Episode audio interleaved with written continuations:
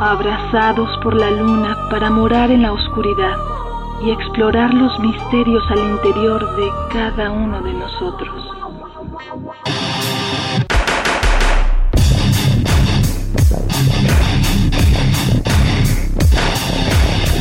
Carpe Noctem.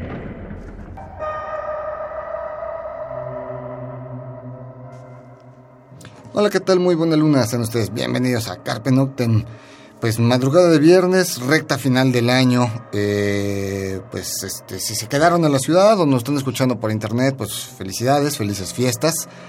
Ya están este, las posadas y todas estas cosas, entonces bueno. Eh, esta noche el programa se lo vamos a dedicar, eh, lo platicamos un poquito fuera de micrófono, si no han comprado todavía los obsequios navideños, si están en las compras de pánico, aquí les damos un perfecto obsequio que es un libro titulado Piel Viva eh, de Adela Salinas, a quien le damos la bienvenida. Pues buena luna, bienvenida a este programa. Buena, buena luna, Sanuni. Y eh, pues un saludote a Celsina, nos acompaña este día, bueno, pues las fiestas, las fechas, etcétera, y bueno, pues saludos a ella y al pequeño Pavel. Y bueno, pues arrancamos el, el programa con música, pues lo que vamos a escuchar es a... Eh, esto se llama Garmarma, eh, la canción se llama Black, o sea, se, esto es una banda noruega, está en noruego, significa ink, o sea, se tinta. Esto pertenece a un álbum titulado Vengeance que saliera en 1999.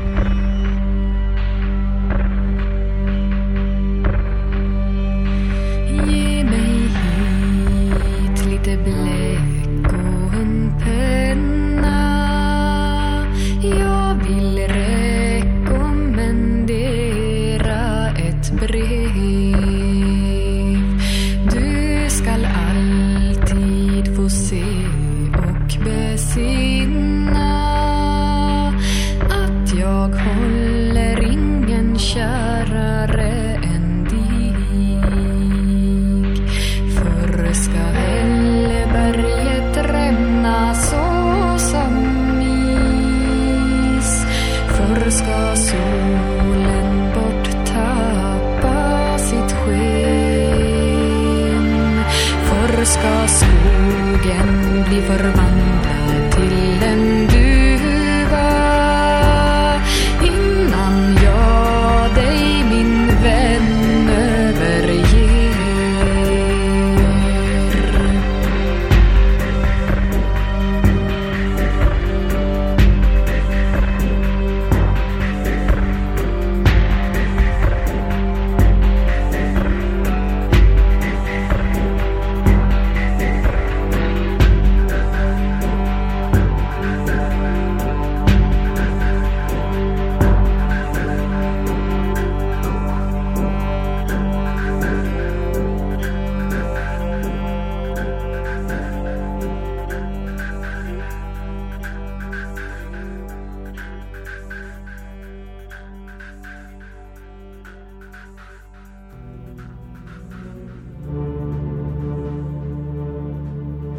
Pues lo que escuchamos fue a Garmarma, la canción Blick, eh, o su traducción sería Tinta, del álbum Vengeance del 99. Y pues arrancamos el programa, yo creo que lo ideal es que nos platiques, este, Adela, un poquito sobre ti, sobre tu trayectoria, los libros, lo que llevas. Bueno, pues este, yo empecé a escribir de muy joven y hace muchos años también me metí a talleres literarios, estudié periodismo y de ahí eh, pues el periodismo me empezó a facilitar muchas muchas entradas para para, para muchos lugares no Eh, me gustaba mucho entrevistar escritores y todo esto entonces estuve en varios talleres literarios el, el, entre los cuales está el de Elena Poniatowska y estuve como cinco años María Luisa Puga Enriqueta Ochoa ahorita estoy con un con Berta Iriart en fin, eh, eh, con Guadalupe Netel, ¿no? Y, y, a través de los talleres, pues me he dado cuenta de, de pues, de, de, diversas formas de escritura, ¿no? Empecé a escribir cuento, ¿no? Eh, y, bueno, después estuve mucho tiempo en periodismo, eh, es, escribía yo en, en, las, en las secciones culturales de algunos periódicos y de algunas revistas y entonces eh, me especializaba, me gustaba mucho entrevistar a los escritores, ¿no? Entrevista de semblanza. Y entonces, bueno, eso me permitió ir conociendo el medio, ¿no? De ahí salieron eh, varios libros. El primer libro que, publiqué en el 97 fue Dios y los escritores mexicanos que pues era una serie de entrevistas a escritores sobre la idea que tienen de Dios. De ahí salió un segundo tomo con otro título que se llama Primero Dios, con otros 19 escritores, más o menos, escritores mexicanos todos. Y, y bueno, de ahí después eh, pasaron algunos años y publiqué después un libro que se llama Reina Fúnebre, que es la historia de una mujer a la que no dejan morir en el hospital, que de alguna manera aborda todo el problema de la eutanasia, ¿no? En México, que es un relajo. De ahí eh, también hace muchos años me habían encargado un reportaje sobre un pintor francés que pintaba demonios y perversiones llamado Paul Antrain, que murió en México. Y entonces hice la, la, la, investigación, salió en tres partes en la jornada, en hace, que será como 20, más de 20 años. Y, este, y de ahí me empezaron a buscar los coleccionistas y después se hizo un libro fue becado en el FONCA, eh, se trabajó eh, primero como ensayo, como ensayo, después primero como reportaje, luego como ensayo, y luego lo hice como biografía novelada y se publicó hace como cinco años en, en un editorial que se llama Endora, ¿no? Después lo, lo publiqué otra vez en, en este, en, en Amazon, y bueno, pues ahí está ese libro. Y pues finalmente escribí este libro, ¿no? Tengo un libro de cuentos inédito y, y, este libro que es la primera novela que tengo, que es Piel Viva. Eh, bueno, es una trayectoria bastante amplia la tuya, eso es indiscutible. Y aparte de temas, por ejemplo, esto de, de, de Dios y los escritores, uno podría pensar que muchas veces la cultura no se lleva con la religión, uh -huh. que hay una contra, que hay... ¿Qué sorpresas te llevaste o, o, o ¿Con ese libro? Con esos dos bueno, libros. con esos dos libros, sí, fue mucha, mira, en esa época estaba yo en una búsqueda de todos estos temas, ¿no? Y, eh, y bueno, pues mi pregunta era, ¿los escritores en qué creen? Yo juraba que no creían absolutamente en nada, que todos eran ateos o agnósticos. Y la sorpresa fue que casi todos uh, eran unos profundos buscadores de, de diferentes tradiciones, ¿no? Y entonces pues eso le dio le dio eh, ese libro tiene como una una pauta así como una gran gama de, de opiniones de distintas tradiciones a través de los escritores mexicanos. Entonces por ejemplo está Ricardo Garibay que además lo entrevisté en una época pues ya estaba enfermo estaba a punto de morir entonces estaba como tratando de entender qué, qué era Dios y todo esto y me habló como mucho desde su vulnerabilidad. Entonces eso enriqueció muchísimo la entrevista, fue como muy verdadero, habló de, en fin, de, miles de cosas, ¿no? En, eh, eh, por ejemplo, profundizó en el cantar de los cantares, en fin. Pero bueno, en ese libro estaba Poniatowska, que yo creo que era la que menos creía en, en ese momento. Este, estaba Ikra Mantaki, que es la única agnóstica pero estaba en, en ese libro aparece también Monsiváis, ¿no? que él hablaba mucho de la Biblia, este José Agustín y de su búsqueda a través de los mandalas y de todo la o sea de toda la tradición este hindú y de y de también de toda la tradición de Castaneda este en fin o sea estaba Javier Sicilia que él me hablaba de su reconciliación con con la espiritualidad a través del budismo zen o sea él se reconcilió con la religión católica a través del budismo zen y en fin no y bueno pues en el segundo tomo más o menos igual no Estaban algunos muy místicos como este Dolores Castro, también estaba Enriqueta Ochoa, ya muchos murieron finalmente, ¿no? Pero fue, fue una sorpresa muy, muy bonita, ¿no? Porque aparte le daban un, eh, me hablaban mucho de su de esa búsqueda de, de, su espiritualidad y cómo esa espiritualidad iba a dar finalmente a su literatura, a sus libros. También estaba Vicente Leñero, entonces me habló de los albañiles y este y me habló de, de, la, de la relación entre Jesús y los albañiles y en fin, ¿no? Muy interesante. ¿Y estos libros se consiguen actualmente? Actualmente no se consiguen. Ni siquiera en PDF por ahí. Pues a lo mejor sí, creo que por ahí hay alguien lo que los está vendiendo, pero pero así en, este ahorita no se ha publicado todavía. al final de cuentas para la pero es un tema actual al final de cuentas no y aparte para la cómo decirle el, seno de nuestro México. Casi todos crecemos en un, en un seno pues más o menos católico no y ya de ahí bueno ya cada quien va creciendo va madurando va tomando sus propias ideas.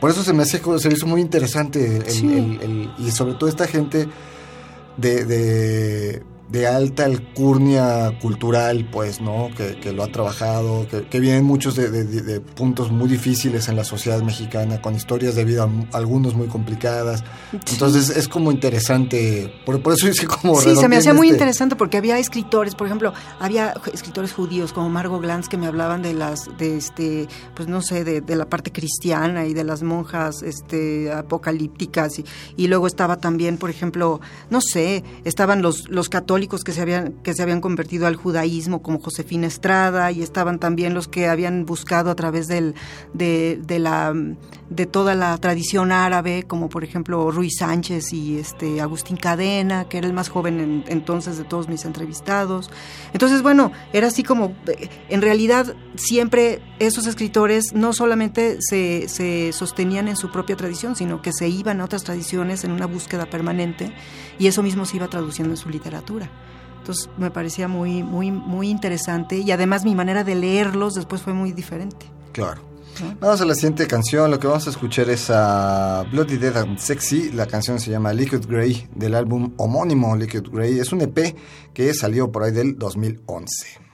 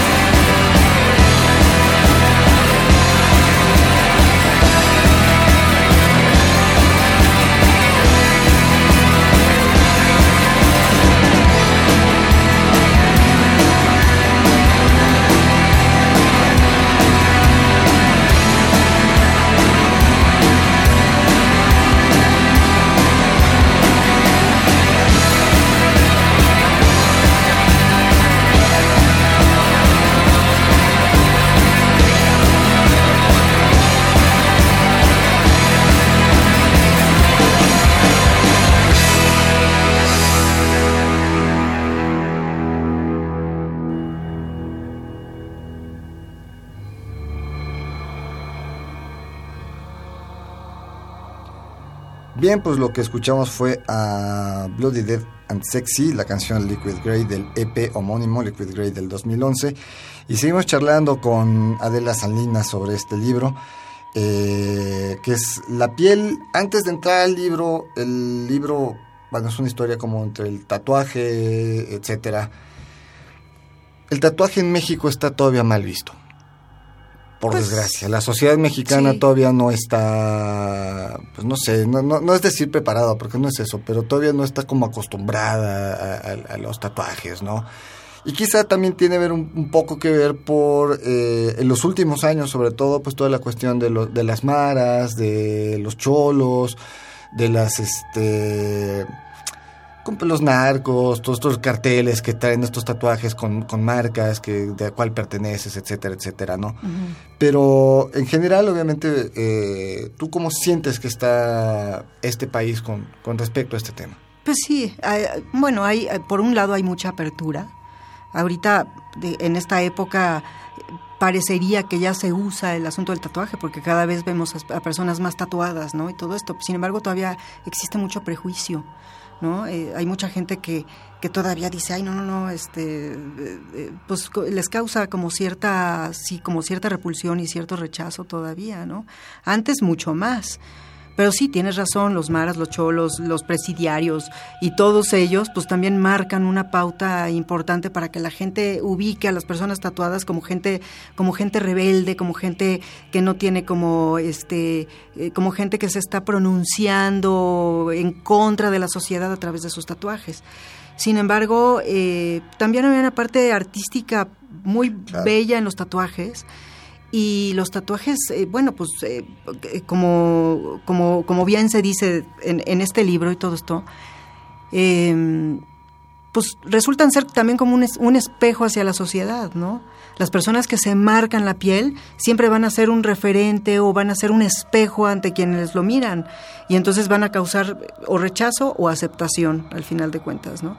Pero a mí lo que me lo que me llama mucho la atención de los tatuados es que los tatuados pues ya tienen un nivel de aceptación de su propia realidad para poder manifestar esa realidad hacia afuera sin que les afecte el si son rechazados o si no son rechazados. Para mí eso pues se me hace una fortaleza de ellos, ¿no? ¿No? Y, y- y bueno, pues el, el- el poder de decisión sobre su propio cuerpo, el poder de decisión sobre su propia piel, el poder, el, el tener esa capacidad de elegir un símbolo que de alguna manera este, fusione o, eh, es decir, eh, contemple una realidad que ellos han vivido, que necesariamente es una realidad fuerte, pues tan fuerte que se la tatúan para vivir permanentemente con, con ese símbolo en su piel, ¿no? Claro. No, y aparte, bueno, yo en la, la sociedad mexicana en parte ha ido cambiando, sin embargo, por ejemplo, los bancos, este, ciertas empresas todavía ponen como, no, no tatuaje, no Sí. piercings, no, no pelo negro, no pelo largo, ¿no? Cuando uno realmente como cliente dice, pues yo con que me diga buenas tardes, buenos días, me atienda bien, este, no me diga, oiga, la firma no coincide, con- o sea, mientras me atienda, no me interesa si trae un tatuaje, si trae un Claro, piercing, ¿no? O sea, claro. pero yo creo que eso también va cambiando con el cliente, ¿no? Es, es un hecho que conforme las sociedades van creciendo, ¿no? Lo- Los jóvenes se van convirtiendo en adultos y van eh, sustituyendo a estas generaciones, es conforme se va aceptando más, porque justamente las generaciones jóvenes ya traen o ya traemos este algún tatuaje algunos, ¿no? Sí. Entonces, o han convivido en las escuelas, en la universidad, este, no sé, tienen amigos que lo tienen, ya no lo ven como algo feo, ¿no? Sí, ya, ya, ya, ya va- también va cambiando, ¿no? Eh, eh, sí, estas generaciones actuales yo creo que ya, ya no tienen tanto problema. Yo lo veo más en la época de, por ejemplo, mi mamá, ¿no? Mi mamá, ay, no, no, no, no, porque no te vayas a tatuar, porque vas a parecer presidiario y no sé qué, y bueno, todos sus prejuicios salían ahí, ¿no? Entonces yo creo que mi generación está intermedia entre, ay, me tatúo o no me tatúo, ¿no? Yo, por ejemplo, no estoy tatuada, porque además, no es porque no me gusten, me fascinan los tatuajes, ¿no? Pero yo digo, bueno, ¿qué me tatúo y dónde? Porque también es una decisión. Y he platicado con varias personas que se han tatuado, incluso un solo tatuaje, y me dicen, basta un tatuaje para que te cambie la vida. O sea, es antes del tatuaje y después del tatuaje, tu realidad, de verdad, ¿eh? Y varias personas coinciden en lo mismo. Entonces se me hace muy interesante este pues eso, cómo, cómo se comporta una persona con tatuaje y cómo se comporta la sociedad viendo a una persona tatuada. Aparte es, eh, vamos,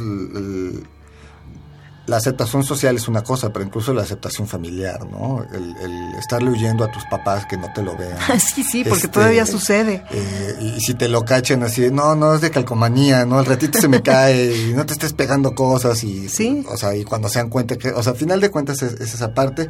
Pero efectivamente, regresando a un punto anterior, hay unos tatuajes con una belleza, con una cuestión estética, con un simbolismo sí. gigantesco. E incluso hay gente que se diseña su propio tatuaje, ¿no? Y dice, yo quiero, ¿por qué? Porque para mí significa esto. Claro. Esto, esto, esto, ¿no? Ya sea mis hijos, ya sea mi esposa, ya sea mi, mis padres, que en paz descansen, no sé, X o cierta situación. Vamos a la siguiente rola, pues ya para entrar al libro, este, lo que vamos a escuchar es a William Control, la canción se llama Strangers, del álbum Hate Culture del 2016.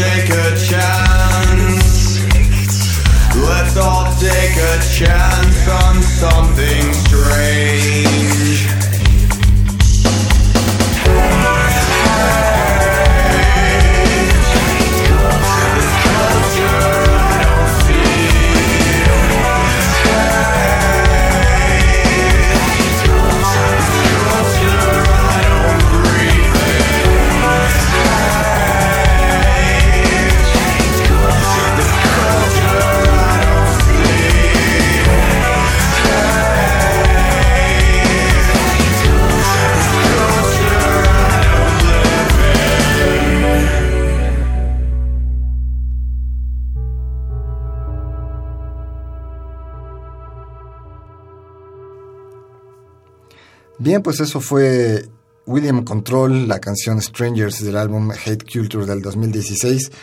Y pues, a ver Adela, ¿cómo está este libro La piel? pues bueno, Piel Viva este, es la historia de una mujer tatuada, ¿no? El, tatuaje sugiere en ese sentido muchas cosas, sugiere dolor, sugiere sufrimiento.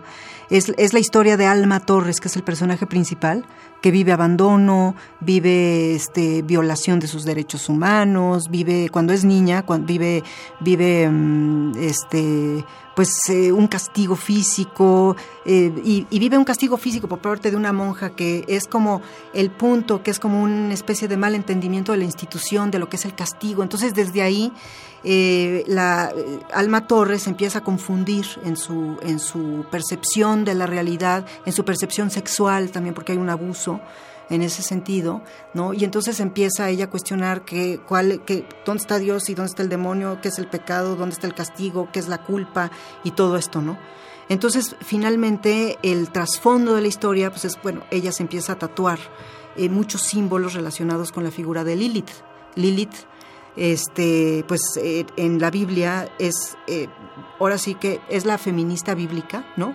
Es la primera esposa de Adán, es la que se reveló a, la posibilidad de que Adán eh, se acostara sobre ella o que mandara o que ella pudiera pronunciar una palabra y cuando ella se revela diciendo que era exactamente igual que, que Adán, pues la expulsan del paraíso. Una versión dice que la expulsan del paraíso y otra versión dice que ella se va del paraíso y se va al infierno y se acuesta con, con, el, con Samael, el demonio, y es la madre de todos los demonios, ¿no? Pero finalmente, socialmente, pues es, eh, tiene una connotación muy importante porque... Yo creo que el hecho de que a la mujer que se considera en igualdad de condiciones que el hombre se le mande al infierno, pues ya habla muchísimo de todo lo que ha marcado la institución católica desde tiempos inmemoriales, ¿no? Hasta la fecha. Todo el patriarcado, ¿no? Que, que marca una, una, pues una, una parte eh, social importantísima a nivel mundial, ¿no?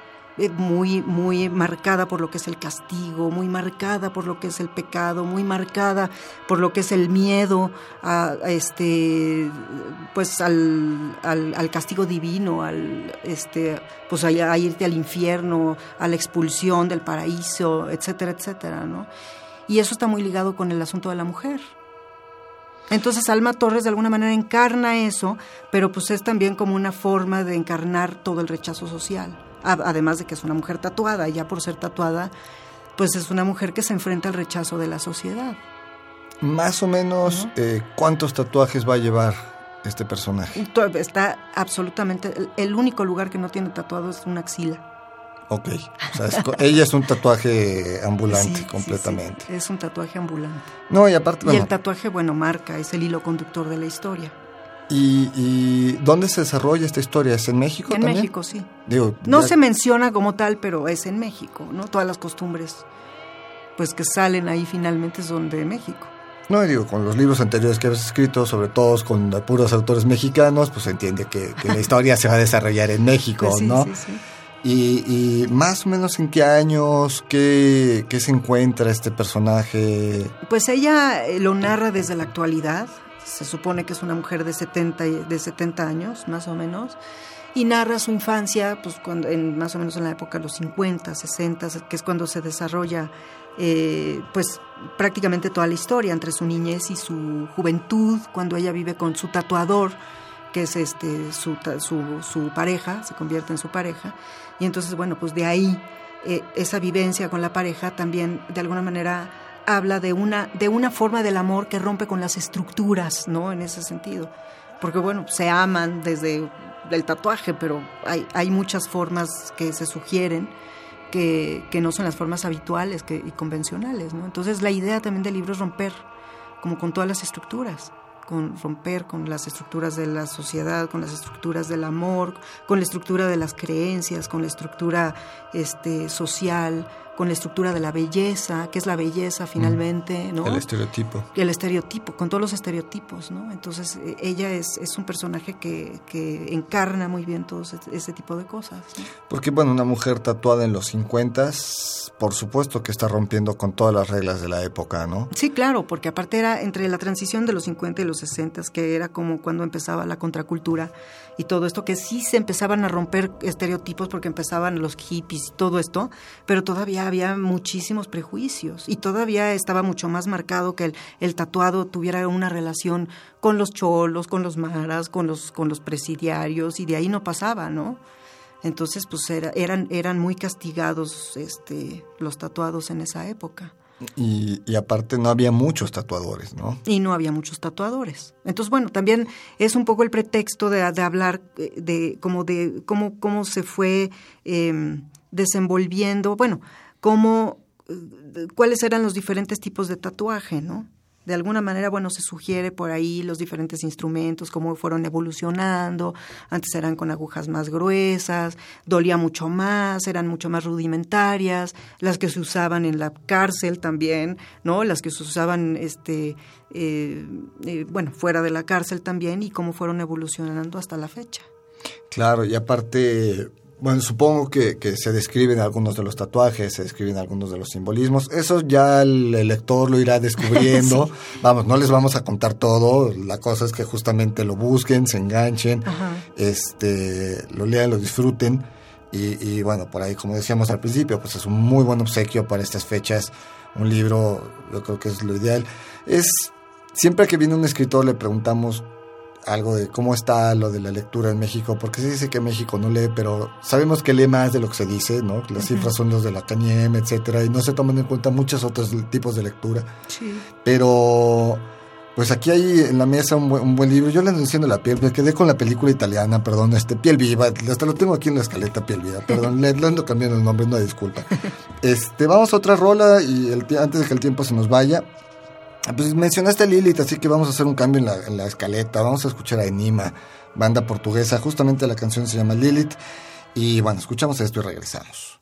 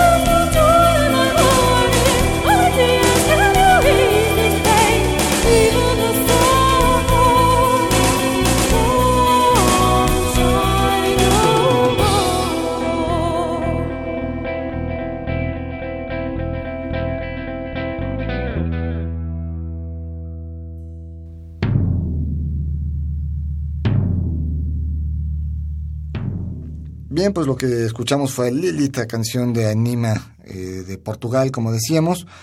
Eh, no recuerdo ahorita el disco. Chequen el Facebook, ahí pondremos la información. También de este libro, la portada y demás, ya saben, www.facebook.com diagonal carpe.noctem, eh, Twitter, carpe noctem radio. Y Adela, ¿dónde se consigue este libro?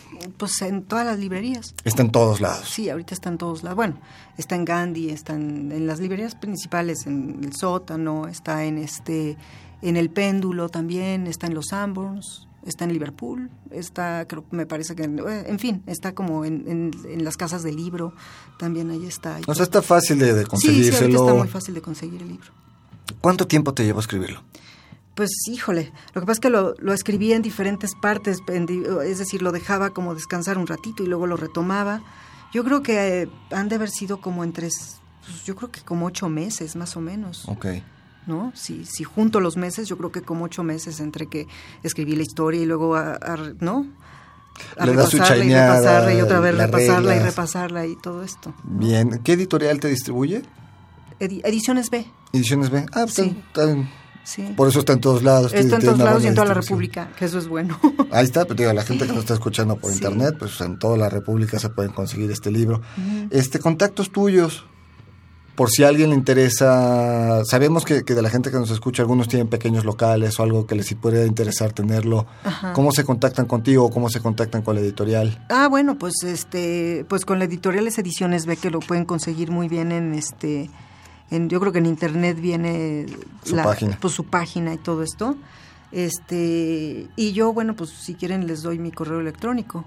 Es A de Salinas, A D de dedo, E de Ernesto, Salinas, seguido, arroba yahoo.com.mx. Ok. Entonces, bueno, pues si se quieren contactar conmigo, con mucho gusto. Bien, y eh, antes de que el tiempo se nos vaya, ¿qué, ¿qué te deja a ti este libro? Pues una experiencia muy muy bonita. Me, bueno, por lo menos también el libro y el personaje para mí fue un espejo de mi propia realidad, porque en la medida en que iba yo escribiendo la historia y que le iba yo dando forma al personaje y el personaje insistía en ser tatuado, tatuada, ¿no? Este, pues yo me confrontaba con mi propia incapacidad de tatuarme. es decir, no porque no quiera hacerlo, sino porque yo decía, bueno, pero ¿qué me tatúo? ¿Dónde me lo tatúo? ¿Qué? Tengo tantos símbolos, ¿no? Que pues yo creo que, imagínate, yo creo que quedaría como ella, ¿no? Como ella. o sea, ¿qué es lo primero? ¿Qué es lo después? ¿Dónde? ¿Qué significa? Todo esto. Yo creo que se necesita se necesita una fuerza muy especial para, pues bueno, dedicarse a eso formalmente, ¿no? Aunque bueno, es, es- me deja eso y me deja también a una mujer que, eh, que vivió plenamente, es decir, que su camino fue la oscuridad, ¿no? Y a través de la oscuridad pudo, pu- pudo trascender, al final de cuentas, ¿no? Entonces, es un libro que habla de alguna manera de la oscuridad, pero no desde esa oscuridad en donde ya te quedas ahí eh, eh, como endemoniado, atorado, ¿no? Sino más bien como, como que te habla de, de, que esa, es, si, si no hay un contacto con tu propia oscuridad, no hay manera de trascender y de darte cuenta quién eres, ¿no? Entonces, bueno, pues no, no hay manera de encontrar tu luz, por decirlo de alguna manera. Entonces, este libro me habló mucho y me confrontó también con mi propia oscuridad, ¿no? con mis propios demonios, con algo que yo no quiero ver, con esa cosa, ¿no? Entonces, creo que me dejó bastante. No, y aparte, bueno, yo creo que eh, siempre encontrarnos un relato de una mujer eh, que logra sobreponerse a una sociedad siempre es eh, benéfico y siempre es este pues sí, como que lo impulsa a uno, ¿no? A- a- a- a- y sobre todo en esas épocas, ¿no? Los 50, 40, 50, 60, que, que son épocas muy complejas en la Ciudad de México, ¿no? Sí. O bueno, para la sociedad mexicana en general, el país, ¿no? Y bueno, ya no hablemos de los movimientos estudiantiles a finales de los 60 y bueno, Sí. viene toda esta otra parte, ¿no? Eh, vamos a una última, bueno, una rolilla más y regresamos nomás para que nos cuentes qué planes vienen para el próximo año contigo. Lo que vamos a escuchar es a la canción, bueno, el grupo se llama TRST. La canción se llama Dressed for Space, de un álbum homónimo, TRST, que saliera en 2012.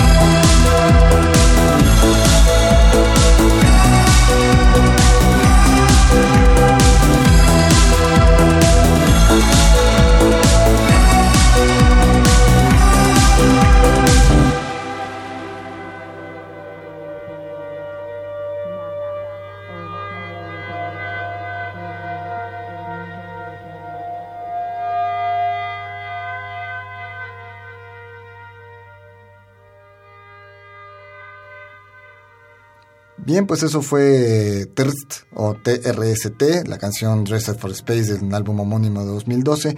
El tiempo se nos está yendo, proyectos a futuro. Proyectos a futuro, bueno, pues ahorita estoy en la escritura de otra novela. Este, y pues también estoy eh, escribiendo cuentos para niños que tienen que ver con los temas de derechos humanos. Y bueno, pues estoy clavadísima en eso ahorita, ¿no? Entonces, eh, eh, eh, la otra novela es sobre una estatua humana, ¿no? Que, y bueno, pues la idea de, de, esa novela es hablar de lo que es la quietud y de lo que es la paralización del miedo, ¿no? La quietud desde una parte como muy consciente y muy serena para enfrentar también la violencia y el contacto con la gente desde, desde una quietud y la condición humana y por otro lado es la paralización del miedo, ¿no? Entonces, bueno, pues ahorita la estoy trabajando y pues ahí va, a ver qué pasa. ¿No? Bien, pues muchísimas gracias por la, por la visita. ¿Algo que quieras agregar? No, pues eh, yo creo que, pues no sé si algo más quieran preguntar o algo. No, algo, algo que nos, Yo creo que está bien. está pues, bien con eso. Pues muchas gracias por la visita, la verdad un gusto. Eh, las puertas a abiertas para lo próximo que escribas, aquí está el espacio, ¿no? Este, y pues la invitación a la gente siempre a, a- a leer, a, a apoyar a los escritores mexicanos, eh, a buscar este libro, Piel Viva, de, de Adela Salinas, pues ya dijimos dónde se lo pueden conseguir, así que están muy a tiempo para hacer sus regalos navideños y de fin de año a la familia. No hay nada mejor que regalar un buen libro, un buen disco, ¿no? Pues muchísimas gracias Adela Pues muchas gracias a ti, Sanoni. por la visita y pues estamos en contacto y obviamente como decimos las puertas abiertas. Bueno, pues buena luna. Pues buenas lunas, nos vamos, eh, nos vamos yendo, ahora sí que nos escuchamos la próxima semana, ya saben, pásenla bien en estas fiestas, diviértanse con la familia, buenos pretextos, busquen este libro y muchos más, busquen lib- discos, hay buenas cosas para regalar. Los vamos a dejar con una última rola, esto se llama Chelsea Wolf, es el nombre de la cantante, la canción se llama House of Metal del álbum Pain is Beauty del 2013 y pues nos escuchamos la próxima semana. Mientras tanto, cuídense donde quiera que estén.